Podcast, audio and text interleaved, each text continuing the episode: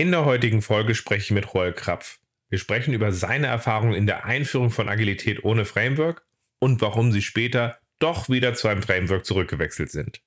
Ich wünsche dir jetzt viel Spaß beim Zuhören.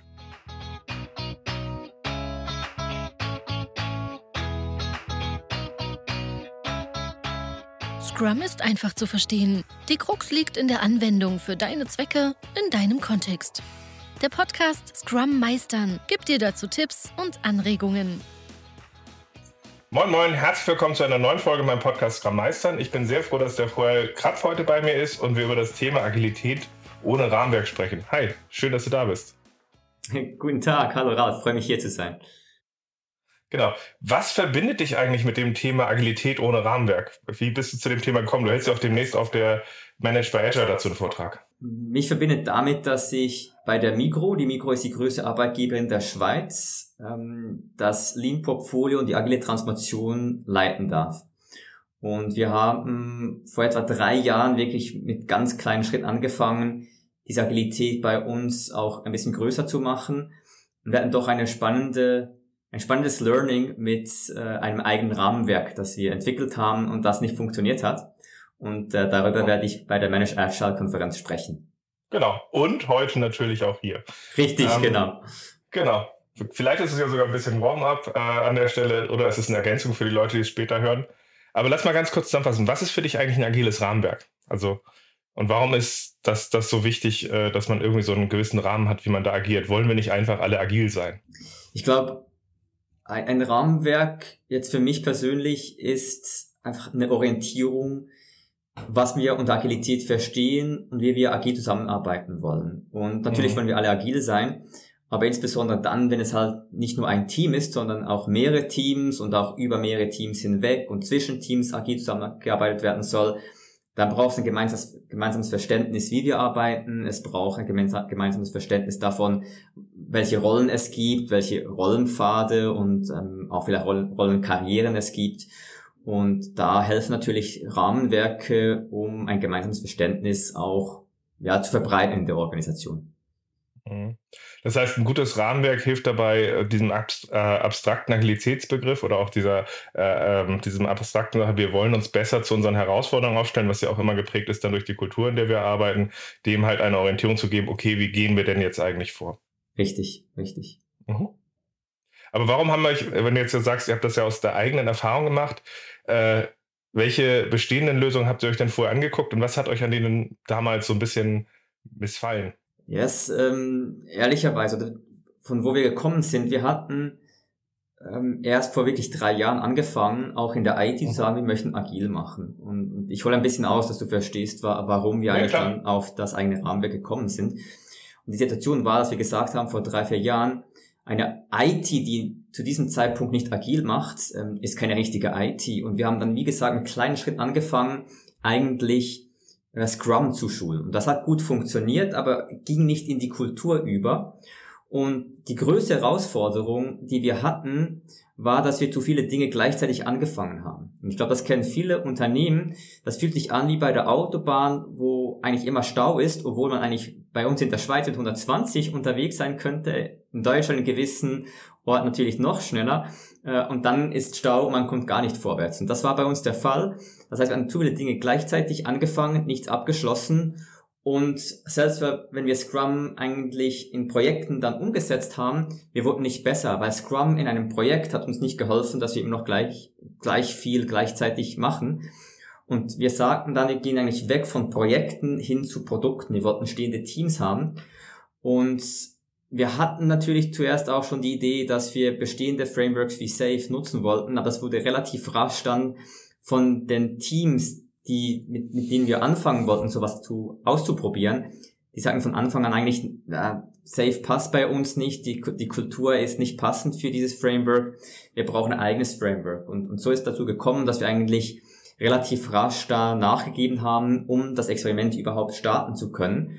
Und so sind wir dann auch mit, mit Unterstützung von extern da eigentlich in ein Experiment gegangen, wo wir ein eigenes Rahmenwerk ja, entwickelt haben und ausprobiert haben. Mhm. Was ja auch immer so ein bisschen ein Balanceakt ist, weil einerseits möchte man immer wenn man äh, mit Agilität arbeitet, ja auch der eigenen äh, Organisation Rechnung äh, schulden an der Stelle. Auf der anderen Seite ist es so, dass wenn ihr zum Beispiel auf die Situation drauf guckt und sagt so etwas wie Scrum, ja, das hat uns die Probleme nicht gelöst. Vielleicht hat es euch an einigen Stellen aber auch einfach nur brutal die Sachen aufgezeigt, an die ihr ansetzen müsst. Ne?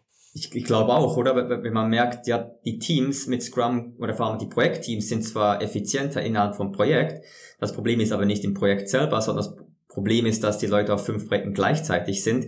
Dann kann man natürlich noch lang Scrum machen, das hilft den Leuten nicht. Und ich glaube, das ist natürlich sicher so.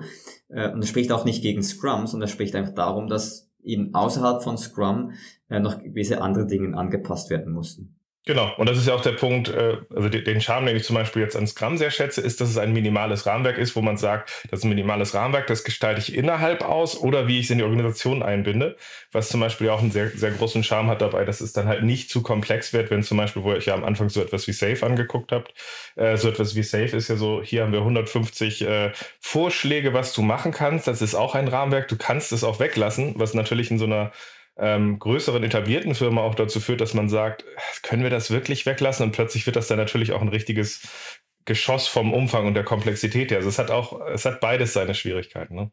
Richtig. Und ähm, bei, bei uns war eben die Frage, wie gehen wir dann, dann vor mit, mit einem eigenen Rahmenwerk? Und, und das war mhm. dann nicht minder komplex als Safe. Also wir hatten mhm. da, wie gesagt, Unterstützung. Ähm, und das Problem war halt, wir haben dann natürlich Elemente von Safe genommen äh, von anderen Frameworks auch. Aber die Diskussion über was funktioniert und was nicht funktioniert, das war dann eigentlich gar nicht inhaltlich getrieben. Das war nicht mal getrieben von Erfahrung, ob es uns wirklich agiler macht oder nicht, sondern die, die Diskussion war dann viel eher, ah, die Rolle, die Rollenbezeichnung, die passt mir nicht. Oder nein, ich möchte eher, dass diese Abteilung das macht und die andere Abteilung, die soll nur das machen. Das heißt eigentlich, die Diskussion im Rahmenwerk war dann nicht empirisch getrieben, sie war auch eigentlich nicht inhaltlich getrieben, sie war eigentlich nur politisch getrieben. Und das war einer der Gründe, warum dann das eigene Framework auch nicht, ähm, ja, auch mhm. nicht geflogen ist am Anfang. Das heißt, ihr habt auch so einen gewissen IKEA-Effekt, nenne ich ihn mal, gehabt, weil man es selber gebaut hat an der Stelle. Gab es halt bestimmte Leute, die bestimmte Sachen halt durften dann auch nicht mehr falsch sein. Also gerade wenn wir eine klassische Organisation haben, die, die halt sehr etabliert ist, dann haben wir den Punkt dabei, dass das plötzlich dann ja, das kommt aber von dem oder das kommt daher oder nein, das darf jetzt nicht mehr raus. Und das ist dann halt schwierig, weil man dann ja nicht mehr sagen kann, wir haben es ausprobiert, war blöd, weil es darf von ihm nichts blöd sein oder so. Richtig. Oder ein ganz konkretes Beispiel, was bei uns das Thema war, dass wir auf der IT-Seite hatten wir technische Product Owner äh, weil die eben wirklich aus der technischen Seite das Produkt gut verstanden haben. Und aus der Business-Seite hatten wir auch äh, Product Owner und mit dem Framework gab es nur noch einen Product Owner. Und die Frage war dann ganz konkret, ja, wer ist dann wirklich Product Owner? Weil nach Rollenbeschrieb muss der das Backlog entsprechend priorisieren. Und die Diskussion war, und die kennt man typischerweise, ja, die technische Seite kann gut diese technischen Schulden abbauen, weiß, wie ich architektonisch gewisse Dinge priorisieren muss äh, das Business wusste, welche Features und Stories und Epics eigentlich umgesetzt werden mussten. Und man hat sich da nicht gefunden, das Vertrauensverhältnis war da auch noch nicht gegeben. Und dann war natürlich immer die Diskussion, wer hat welche Kompetenz? Gibt es noch technische Product Owner gibt es diese nicht mehr? Äh, wenn ja, wie heißen die? Äh, welche Rolle haben die? Wer hat welche Kompetenzen? Und das war nicht getrieben von, was macht Sinn, was macht uns agiler. Das war reingetrieben mhm. daraus, ähm, ich möchte die Verantwortung übernehmen. Und beide Seiten haben da natürlich äh, gewisse Ansprüche erhoben. Mhm. Äh, kann ich ganz kurz vielleicht nochmal eine, eine Perspektive gegenstellen, wie ich manchmal in solchen Situationen äh, dabei vorgehe, weil was ich halt erlebe, ist, äh, häufig äh, gibt es, egal ob man ein Rahmenwerk nimmt oder nicht, so den Punkt dabei, dass man die Strukturbetrachtung unabhängig sieht von dem Inhalt, den wir bearbeiten wollen in, äh, in einem Produkt oder einem Projekt. Ähm, und das führt dann dazu, dass man sagt, das muss immer, wird dann quasi festgelegt. Ähm, was für mich zum Beispiel auch gut funktioniert hat in äh, zum Beispiel Scrum-Einführungen sind, dass wir priorisierte Listen geschaffen haben von dem, wo wir hin wollten. Ähm, gefragt hatten, wen müssen wir im Team drin haben, einfach welche Inhalte müssen wir drin haben, passt das in ein Scrum-Team oder müssen zum Beispiel mehrere sein. Aber auch, dass man manchmal sagt, wir identifizieren am Anfang Kandidaten, die äh, das Product Backlog mitgestalten und die am Anfang das zur Not zusammen machen von Fach, Business, äh, Technik und so weiter und schieben die Entscheidung so ein bisschen zu, bis zum Start des ersten Sprints, wer übernimmt es denn jetzt erstmal? Mhm. Ähm, das hat dann nämlich den Vorteil, dass äh, zum einen die anderen sind dann halt stärker in einem Vertrauensverhältnis mit drin, dass sie aktiv eingebunden werden. Und zur Not kann man es schneller wieder umändern. Man ist plötzlich in so einer Diskussion drin, was macht denn jetzt am meisten Sinn? Weil ich glaube, es gibt sowohl Argumente dafür, dass man den Product Owner auf der Fachseite sieht, als auch Argumente, dass man manchmal äh, in so einem Szenario wie eurem gibt es ja das, den Fall, stellt euch mal vor, dieses Produkt wird von drei mächtigen Abteilungen genutzt. Und wenn wir den Product Owner zur mächtigsten Abteilung geben, passieren schlimme Dinge. Also es gibt halt eben auch das Szenario an der Stelle, wo man sagt, es ist eine ziemlich blöde Idee, der mächtigsten Abteilung äh, den Punkt zu geben, dass sie die anderen direkt quasi platt macht. Äh, und dann gibt es da vielleicht irgendwie so einen zehn Jahre alten Projektleiter Haudegen, der das immer organisiert hat, diese zu balancieren. Und dann wäre es wahrscheinlich besser, dass er einfach seinen Job weitermacht und wir den Job für ihn ausgestalten in der Permanenz. Und dieses Es kommt drauf an, geht mir sowohl in der Betrachtung von Rahmenwerken häufig verloren, als auch, wenn Leute was versuchen selber zu erfinden, weil sie vor allem sich fragen, wie bilde ich es ab? Richtig. Und das war bei uns natürlich auch genau das Kernproblem. Mhm. Ähm, wir haben natürlich auch dann immer argumentiert, jetzt von, von der Unterstützungsseite, von der Transformationsseite, äh, es spielt doch keine Rolle, von, von welcher Seite, von welcher Linie jetzt diese Person kommt. Wir, wir schreiben einfach auf, welche Minimalrollen gibt das, weil das, das waren etwa sechs bis acht Teams, die zusammen eigentlich skaliert mit Scrum arbeiten sollten. Das war dann eigentlich ein relativ einfaches ähm, Rahmenwerk mhm. auch mit Product Owner, Scrum Master, äh, Entwicklungsteam. Ähm, und dann haben wir gesagt, einfach die, die geeignete Person soll eigentlich Product Owner sein. Und dann haben wir einfach ganz minimal aufgeschrieben, was macht ein Product Owner. Und erst mit mhm. dieser politischen Diskussion ist das natürlich dann immer wieder, ja, und ja, der Product Owner, der können wir so nicht besetzen. Das sind zwei Personen, also müssen wir zwei Rollen haben. Und genau weil wir eben nicht dann auf diese, ich sage, minimalen Standards, wie du das gesagt hast, ähm, auch gepocht haben und auch die durchsetzen konnten, ähm, ist das Rahmenwerk dann eben zu einem politischen Spielball geworden. Und das hat uns dann auch sehr mhm. stark blockiert. Mhm. Wie seid ihr denn vorgegangen bei der Erstellung des Rahmenwerks? Also ihr habt euch Sachen angeguckt und seid ihr dann sehr schnell ins Definieren gegangen oder äh, seid ihr damals so auch vorgegangen, wir verproben erstmal erste Teile und gucken dann, wie das, äh, wie das zurückgeht? Was, was war da so ein bisschen euer, euer Vorgehen? Und was können wir daraus lernen? Das Vorgehen war, war ich, es war sehr eingebunden in einem, eine Initiative, die ohnehin schon lief und das war, dass mhm. wir eigentlich gewisse Entwicklungsdienstleistungen zuerst ähm, outsourcen wollten und dann gemerkt haben, dass das nicht sinnvoll ist. Entsprechend dann eigentlich gerade die andere Lösung gemacht haben, gesagt, wir möchten eigentlich die ganz vielen kleinen Agenturen, die wir hatten, nicht konsolidieren für einen großen strategischen Partner, sondern wir möchten das eher insourcen. Und mhm. von diesem Projekt ausgehend haben wir dann gesagt, ja, was heißt das für die Zusammenarbeit? Und aus dieser Diskussion heraus kam eigentlich dann auch die Frage, ja, wie können wir gemeinsam agil zusammenarbeiten und hatten dort dann externe Unterstützung, die für uns dieses Operating Model eigentlich bilden wollten. Ähm, wir kamen zuerst, wie gesagt, auch mit Safe, weil wir sagten, das wäre doch eigentlich ein Standard-Framework, das uns auch gewisse Vorteile bietet, wie, wie du es genannt hast, gewisse Standards, die, wie man sagt, das ist minimalmäßig, daran können wir uns halten äh, oder weil es eben auch für die Schulungen doch relativ einfach ist, Standardschulungen einzukaufen. Ja. Aber das passte irgendwie dort nicht, weil es eben zwar sechs bis acht Teams waren, aber doch im Moment noch sehr kleine Teams. Das heißt, es war eigentlich zu klein für Safe und gleichzeitig aber schon von der Vielzahl von verschiedenen Produkten zu groß, dass wir eigentlich äh, zum Beispiel Less nutzen konnten. Es war nicht ein einziges Produkt, es waren verschiedene Produkte. Das heißt, Less oder Nexus hätte nicht Sinn gemacht. Brauchte was irgendwie wie Portfolio-mäßiges, dass man auf der Portfolio-Ebene diese verschiedenen Produkten koordiniert, aber dann auch relativ schnell auf Scrum-Teams runtergeht.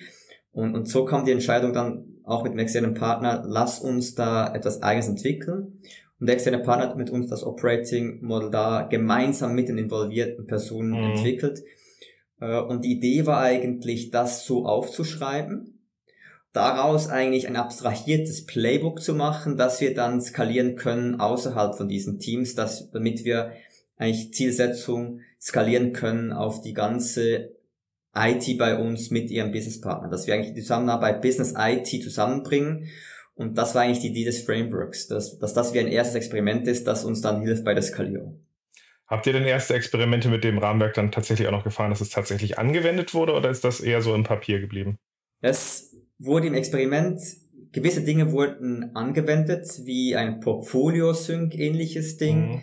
ähm, ich sag mal ein PI-Planning ähnliches Ding auf Safe ähm, mhm. und, und halt gewisse Scrum-Rituale. Die wurden natürlich angewendet. Man muss auch sagen, die Teams haben schon mit ich sag, ich sag mal Scrum-ähnlichen Prozessen ähm, gearbeitet. Das hat man gemacht. Ähm, aber dann hat man eben gemerkt, wir, wir stagnieren erstens wegen den politischen Diskussionen Und zweitens, es ist nicht skalierbar im Sinne von, wir, wir können dieses, dieses Rahmenwerk nicht einer anderen Abteilung, anderen Teams geben und das dann skalieren. Wir können das auch sehr schlecht bei uns intern vermarkten ähm, und auch vor allem nicht schulen. Das heißt, es mhm. waren zwei Punkte. Erstmal, es, es, es war nicht wirklich erfolgreich in der Anwendung beim Experiment.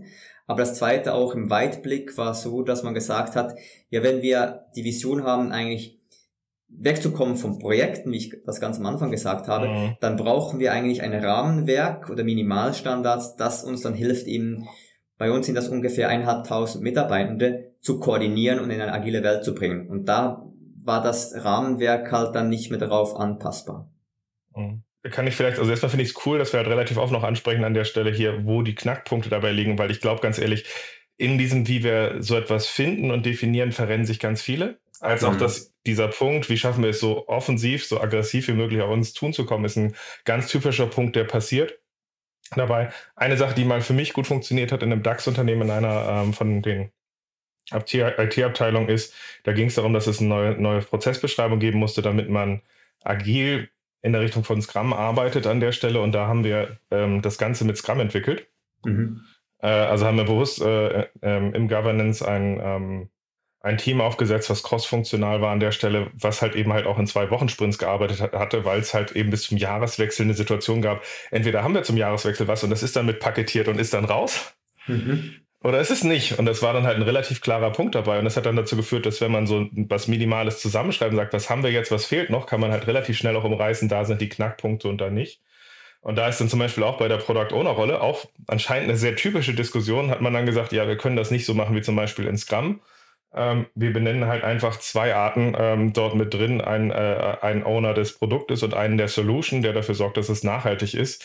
Ähm, was halt erstmal auch einfach ein Kompromiss ist und zumindest die Verdichtung von diesen Diskussionen auf die Kernpunkte gebracht hat und sagt, was machen wir jetzt, wenn wir zum Beispiel dort noch rausgehen wollen. Also das war so eine Sache, die hat von der Verdichtung her nochmal ähm, ganz, ganz gut funktioniert. Das ändert aber nichts daran, dass natürlich die Kultur, die man hat, auf so ein Rahmenwerk massiv mit einwirkt. Also wenn ihr bestimmte Sachen halt umändern wollt und sagt, ihr definiert ein eigenes Rahmenwerk, dann ist die Wahrscheinlichkeit, dass bestimmte Muster, die sich für euch als etabliert und so macht man das halt mit drin, ohne neue Erfahrungen natürlich massiv auch in so ein Rahmenwerk als Selbstverständlichkeit einschleicht. Ne? Finde ich ein, ein, ein schönes Bild oder eine schöne Erfahrung von dir. Wir haben dann in, in der Folge auch Ähnliches erlebt. Und wir haben dann gesagt, dass das Rahmenwerk hier, das, das ist nicht zukunftsfähig. Wir, wir brauchen ein Rahmenwerk jetzt für das Problem, das ich gesagt habe mit diesem, mit dieser verstopften Autobahn. Wir brauchen da mhm. mal einfach initial ein anderes Rahmenwerk, das uns mal High-Level auch in der Kommunikation hilft, das Problem zu lösen. Äh, und wir sind dann auf Safe umgestiegen, wie du mhm. gesagt hast. Safe äh, kurz, genau, bevor wir auf Safe gehen, mal ganz kurz, dass wir den Sack, Sack kurz zumachen. Also der Knackpunkt, an dem er gescheitert war, waren die politischen Diskussionen, dem, dass das Ausprobieren nicht funktioniert hat an der Stelle und das im Grunde so ein bisschen das Ganze stecken geblieben ist, indem er bewusst gesagt hat, damit kommen wir jetzt so nicht weiter von den Ziel her, dass wir etwas ganzheitliches für die Organisation schaffen wollen, was uns näher zu Produkten bringt. Richtig, also ich glaube, was wir unterschätzt haben, ist natürlich auch der unglaubliche Aufwand, dieses Rahmenwerk dann zu pflegen und weiterzuentwickeln. Also wir hatten mhm. während der Zeit, vom Anfang hatten wir zwei externe ähm, Coaches bei uns, die uns dann wirklich äh, zig Seiten Wiki äh, gefüllt haben mit, wie man dann das eigentlich äh, leben soll. Aber das heißt mal, sie haben es gewusst, aber wir, wir konnten das dann nicht, wir haben das nicht, nicht schulen können. Ich, ich, ich lief dann überall herum mit etwa fünf Seiten High-Level, wie funktioniert das eigentlich, um zu erklären, wie eigentlich unser Rahmenwerk mhm. funktioniert. Ähm, aber das, wir hatten keine Schulungen für dieses Rahmenwerk. Wir hatten ähm, eigentlich auch noch nicht wirklich ein gutes Wissensmanagement, um nachschlagen zu können. Und das waren auch alles Elemente, die wir unterschätzt haben beim eigenen Rahmenwerk, wie aufwendig dann auch die Verankerung von diesem Rahmenwerk mal ist. Und auch eben, wenn es skaliert, skaliert werden soll und adaptiert werden soll, ja, dann muss man immer wieder die Wiki-Seite anpassen und die Leute informieren, dass es angepasst worden ist. Und das waren auch alles Gründe, warum wir gesagt haben, ihm, mhm. wir brauchen eine neue Lösung. Ja, nee, macht Sinn. Also das ist auch einfach, es klingt auch sehr, dass man sehr stark im Definieren noch war, anstelle im Empirischen. Und das ist dann halt in der, der Komplexitätsstufe halt auch etwas, was einem dann irgendwann das Genick bricht. Ja, richtig, klar. richtig. Ja, cool. Also nicht cool, aber coole Erfahrung, weil ich glaube, der eine oder andere, dem tut es ganz gut, das zu hören. Äh, und ihr seid dann quasi zurückgegangen, äh, also äh, seid dann hingegangen, habt gesagt, okay, so etwas wie, wie, wie Safe als bewährtes Rahmenwerk äh, wirkt für euch dann als eine bessere Lösung. Genau, wir haben dann gesagt, wir, wir brauchen was, wo wir ähm, erstmal sehr, sehr high level das Portfolio-Problem lösen können, aber wirklich auf, mhm. auf ähm, bei uns auch auf Geschäftsleitungsstufe, damit diese Autobahn von oben herab eben auch entstopft werden kann, aber dass wir auch relativ rasch in ein Doing reinkommen. Das haben wir auch diskutiert beim, beim Rahmenwerk. Wir haben ganz, ganz viele Arbeitsstunden, äh, fast Mannjahre sehr wahrscheinlich, wenn man das kumuliert, mit so vielen Leuten, die involviert waren, investiert, um Leute zu diskutieren, wollen wir das eher so oder so machen.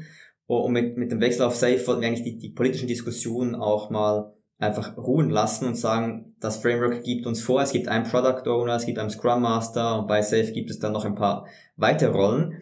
Äh, und wir waren in der Umsetzung dann nicht so, dass wir gesagt haben, wir wollen das von Anfang an 100% perfekt machen. Sondern mhm. wir haben mhm. gesagt, das ist das Rahmenwerk, daran orientieren wir uns, wir erfinden nichts Neues, wir investieren unsere Zeit in der Begleitung von einem Rahmenwerk und wir investieren sie nicht in der, im Schreiben von Wikis, wie ein Rahmenwerk ausschauen konnte. Aber ein konkretes mhm. Beispiel, wir haben dann schon gesagt, beim ersten PI-Planning beispielsweise, wir schreiben jetzt einfach die wichtigsten Ziele auf für die nächsten zwölf Wochen. Wir haben noch nicht groß gesagt, was ist eigentlich ein Peer Objectives. Wir haben noch nicht gesagt, das muss irgendwie smart sein und wie das methodisch funktioniert. Ja, wirklich in kleinen, kleinen Schritten haben wir dann uns die Methoden selber beigebracht bei Doing.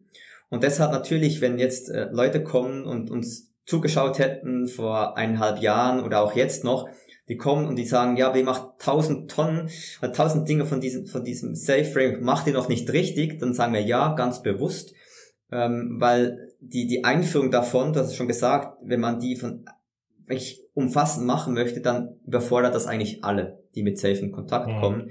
Wir haben da wirklich versucht zu sagen, wir erfinden nichts Neues, aber wir helfen der Organisation mal einfach alles zu machen, dass das funktioniert oder das irgendwie kognitiv nachvollziehbar ist und dann eigentlich daraus zu lernen, ja, warum funktioniert es nicht und was würde uns Safe dann eigentlich sagen. Das ist so, der, das war so der Grund, warum wir auf Safe umgestellt sind und wie.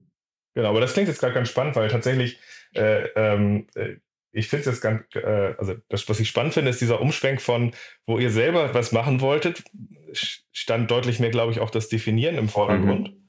Ähm, und jetzt äh, bei, bei dem, dass ihr Safe nutzt an der Stelle, ähm, seid ihr deutlich stärker auf das Tun gekommen. Also ich glaube, ja. das ist fast, äh, fast vielleicht sogar noch wichtiger, ob Rahmenwerk oder nicht, ist der Punkt dabei, ähm, wie kommen wir aggressiv ins Tun und daraus gestalten wir die Arbeit aus. Also ich sehe häufig sehr viele Herausforderungen bei Safe, gerade wenn Leute sehr früh, sehr breit dieses sehr erschlagene Bild von diesem Skalierungsrahmenwerk sich dort aufgreifen an der Stelle und meistens dann in einer Kultur wie der euren halt durchaus etwas Komplexeres entsteht. Aber dadurch, dass du es gerade beschreibst, als wir sind ins Tun gegangen, wir haben gesagt, es geht nicht um Perfektion, aber es geht darum, dass wir an bestimmten Stellen jetzt erleben und gucken, was fehlt dabei, ist das äh, erstmal schon ein sehr agiles Vorgehen. Ich glaube, das ist, das ist dann fast auch der Schlüssel, dass es dann halt auch wirklich funktioniert, oder? Genau, und ich, das auch anschließend zu, zu deinem Beispiel, das du noch gebracht hast früher. Ähm, wir, wir wussten für uns, dass wir eigentlich zwei große Probleme haben, die wir lösen wollen, auch vor allem mit, mit Safe. Das erste war, wir haben immer wieder auch Projekte ins System gepusht und die hatten wir nicht priorisiert. Das kam, so kam es zum Stau. Das heißt, wir wollten vom Push zum Pull gehen, von der Portfolioebene bis zum Team hinunter. Und wir wollten eigentlich die Silos ähm, wenigstens mal so schneiden, dass sie wertstrommäßig sind. Das heißt, wenigstens die Leute zusammenarbeiten, die zusammenarbeiten müssen. Das waren die zwei größten Probleme und darauf haben wir am Anfang geachtet. Alles andere haben wir gesagt, das kommt wirklich mit dem Lernen. Und mhm. was, was, bei, was bei dir natürlich noch sehr gut rauskommt, das haben wir zu wenig gut gemacht, offen gesagt. Wir haben zu wenig das Problem, das ich jetzt geschildert habe, auch wirklich erklärt und warum wir nun safe machen. Das heißt, bei vielen Leuten, die zu wenig nahe dran waren, ähm, bei denen hieß es dann einfach, jetzt müssen wir auch noch safe machen. Das heißt, beim ersten Release-Train nach safe, da haben wir darüber ganz explizit gesprochen. Da waren wir ganz nahe dran, haben gesagt, das hat nicht funktioniert, jetzt machen wir es so. Die Leute dort haben verstanden, warum das so ist. Ähm, und weil wir gesagt haben, wir wollen das am Ende, damit es wirklich für die ganze Organisation passt, eigentlich auch einfach mal das gleiche Framework nutzen, da haben wir das viel zu wenig gut gemacht, das, das wozu wir das eigentlich machen, zu kommunizieren. Ähm, und da verkam es dann in gewissen ähm, auch Trains oder Abteilungen zu, jetzt machen wir einfach, jetzt machen wir einfach Safe für Safes willen, oder? Und ich glaube, das ist was, was bei, bei deinem Beispiel ich sehr schön rausgehört habe, ja, ja auch immer zu verstehen, welche Probleme wollen wir lösen und so empirisch und agil vorzugehen. Ja, das ist tatsächlich auch für mich einer der Schlüssel an der Stelle, dass das Ganze äh, gut funktioniert. Ah, für alle, die gerade zuhören, äh, das sind die äh, jüngeren Zwillinge, die kommen gerade zurück von der Kita-Entgewöhnung. Ah, sehr ähm, schön. Und damit haben sie den ersten Auftritt in diesem Podcast. Ähm, nee, aber äh, der Punkt dabei für mich ist immer wieder auch, Agilität lebt davon, dass wir uns fragen, welches Problem wollen wir uns lösen hm. als Organisation, aber dann wieder auch, dass diese Frage halt immer wieder auch gestellt wird bei dem, wo ihr drin seid. Ich glaube, das habt ihr ganz schön hingekriegt ähm, und auch gut hingekriegt bei diesem Initial, wie du es halt beschrieben hast. Und dann, wenn es häufig so in so einen Rollout reingeht, werden dann plötzlich die Strukturen wichtiger als der Sinn. Und ich glaube, da ist halt wichtig, so ein paar Checkpunkte zu übernehmen, ähm, die richten wir uns irgendwie so einen Messpunkt ein, zu sagen, wir wollen alle drei, sechs, neun Monate immer auch weiter zurückschauen, zu sagen, dazu wollten wir uns aufstellen, hat das geklappt oder wie passen wir es an? Weil das geht extrem schnell raus. Genau. Und wir waren da ein bisschen auch überrascht, wie schnell es dann wirklich ging. Also wir haben, das waren, ja, ich glaube, weniger als zwölf Monate waren es dann plötzlich irgendwie sechs bis sieben Release-Trains, also es waren dann fast 700, 800 Leute innerhalb von zwölf Monaten. Und man hat selbst auf LinkedIn gesehen, da haben dann hunderte von Mitarbeitern der Migro haben dann gepostet, ich habe da Leading Safe und sonstige Safe-Schulungen gemacht. Also sie haben auch sehr viel in diese klassischen Standardschulungen mhm. investiert. Und das ging unglaublich schnell, dass wir das skaliert haben, dass eben genau das dann äh, ein bisschen vergessen ging. Und ich glaube, ähm, wenn man das nochmal machen könnte, ich, ich, ich hätte jetzt eher von Anfang an ähm, mit einem Safe Framework angefangen, weil es eben relativ schnell hilft, wegzukommen von politischen Diskussionen hin zum Doing, wie du das schön gesagt hast, mhm. ähm, aber dann auch viel mehr Zeit investiert im, wozu machen wir das? Also vielleicht, ähm, ich sag mal 60 bis 70 bis 80 Prozent das Warum äh, immer wieder kommuniziert. Und dann ganz wenig auch, ähm, wie wir das machen, nämlich mit Safe und dann ganz konkret, was machen wir jetzt als erstes, aber viel mehr über das Wozu, über das Warum gesprochen. Und vor allem das dann auch zu nutzen, sobald mal Safe so in, ich sag mal, in, in den Basics angewendet wird, dass die Scrum Masters vor allem, oder die sind unglaublich wichtig äh, in dieser Transformation, mhm. dass Scrum Masters dann auch mit ihrem Team schauen können, ja, wie, wie muss ich mich als Team weiterentwickeln, damit wir wirklich agiler werden, Release Engineer und, und Troika bei uns, dass die wissen, wie kann ich das weiterentwickeln. Und das ist bei uns jetzt genau das, woran es hakt, oder? Das, das, warum, dass wir jetzt eigentlich zu wenig besprochen haben, das ist natürlich, es ist nicht immer schön, wenn man sagt, ja, wir machen eine Safe-Transformation anstatt, ja, wir wollen irgendwie die digitale Zukunft der Mikro bauen. Ähm, aber das Problem ist jetzt nicht, die Leute verstehen es nicht richtig. Das Problem ist, die Leute übernehmen nicht die richtige Ownership für die Weiterentwicklung, weil sie nicht wissen, wie und warum sie sich weiterentwickeln sollen.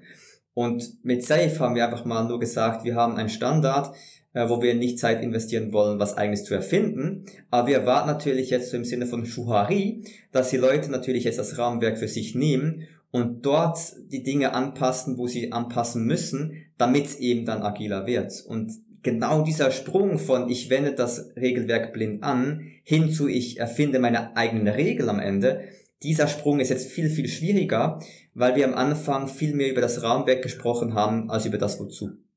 Ja, aber das ist auch ganz typisch. Ich hatte jetzt auch gerade vor kurzem wieder so längere Diskussionen gehabt. Äh, ich weiß nicht, ob du, auf die Link, äh, ob du die auf LinkedIn gesehen hast, ähm, wo, wo einige so ein bisschen eingestiegen sind.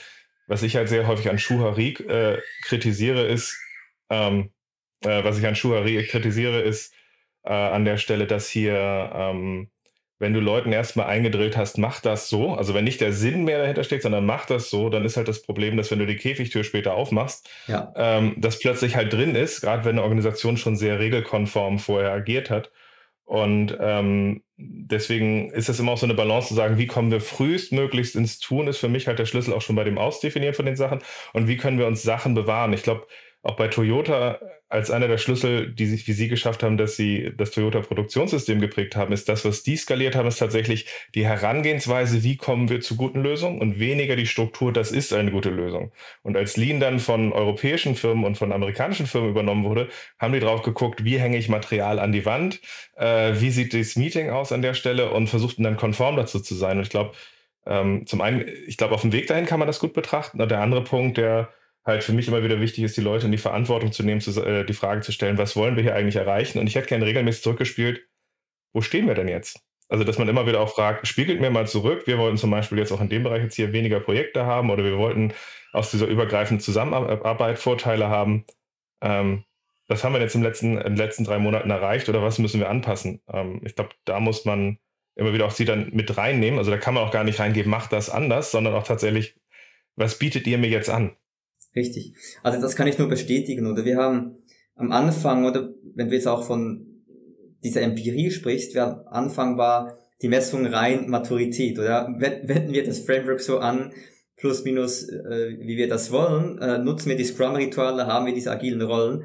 Äh, und wir sind jetzt eben genau, weil wir gemerkt haben, das alleine reicht ja nicht, äh, um, um eben dann auch selbstständig uns weiterentwickeln zu können. Also eben diesen Käfig zu verlassen, den du gesagt hast, dass wir jetzt wirklich auch die Messgrößen nehmen, die wir brauchen, je Train und je Team, dass sie wissen, ja, geht es bei uns um Betriebsstabilität, geht es bei uns um Net Promoter Score, mhm. geht es bei uns um Flow Time, um Lead Time oder um, um was geht's bei uns, um für sich dann eben auch herauszufinden, ja, was brauchen wir jetzt, um das entsprechend dann auch verbessern zu können. Und dann lösen wir uns auch von, von methodischen Diskussionen ein bisschen und gehen hin zu, ja, was sind unsere Impediments, was sind unsere Bottlenecks?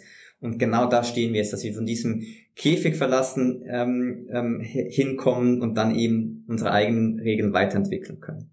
Mhm. Also was da für mich teilweise ganz gut funktioniert, wenn man da teilweise auf Messsachen geht. Auch da gibt es wieder verschiedene äh, Fallstricke jetzt im Konzernumfeld, wo man reingehen kann, wo dann so Standardmessgrößen übernommen werden und die dann plötzlich, äh, wenn jetzt nicht mehr nur zur Struktur, sondern dann zu diesen Messgrößen konform wird. Und wie schaffen wir es, dass die Kunden an bestimmten Stellen den Daumen zum Beispiel hochhalten oder ähnliches. Ähm, ich habe da eine gute Erfahrung gesammelt mit so einem Format, das nenne ich ähm, äh, Performance Indicator Key.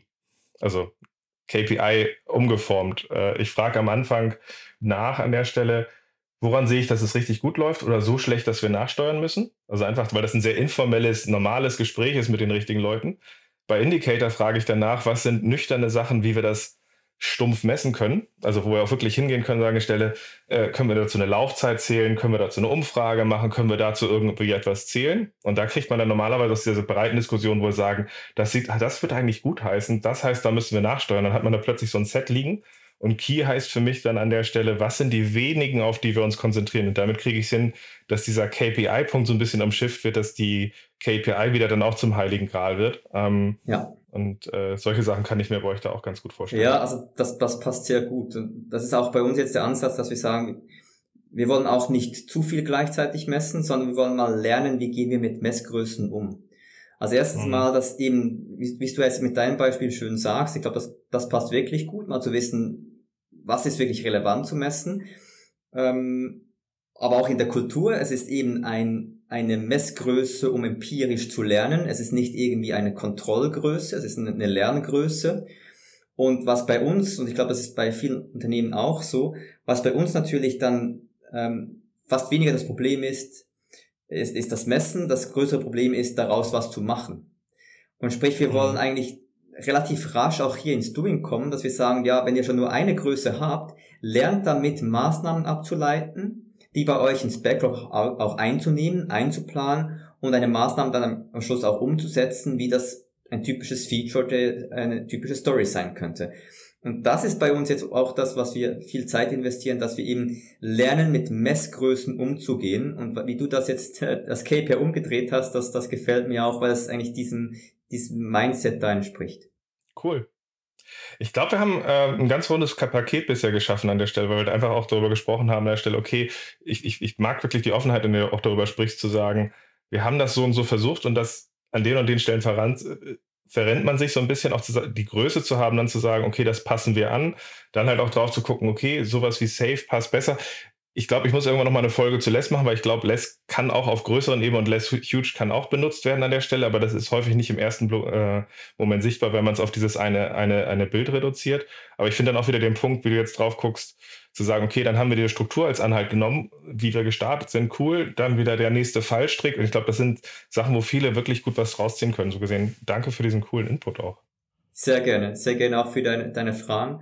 Und ich hoffe, dass ähm, Leute das gerne als Inspiration nehmen und für sich jetzt überlegen, ja, wann lohnt es sich ein Rahmenwerk zu nehmen wie Safe oder Less oder Nexus und ja, wann lohnt es sich dann vielleicht ein eigenes zu entwickeln.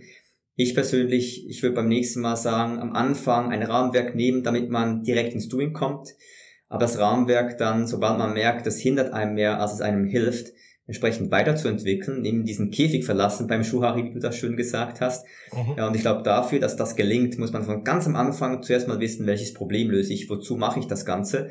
Und ich glaube, das äh, ist das, was, egal ob ein eigenes Rahmenwerk gemacht wird oder nicht, das geht auch sehr oft vergessen oder wird, wird vernachlässigt. Und ich glaube, wenn man das zuerst macht, das wozu definieren, dann relativ schnell ins Doing kommt und entsprechend adaptiert, dann, dann funktioniert das, weil man immer wieder Fehler macht, die man korrigieren kann. Und so ist ja die Transformation selber auch wieder agil aufgesetzt.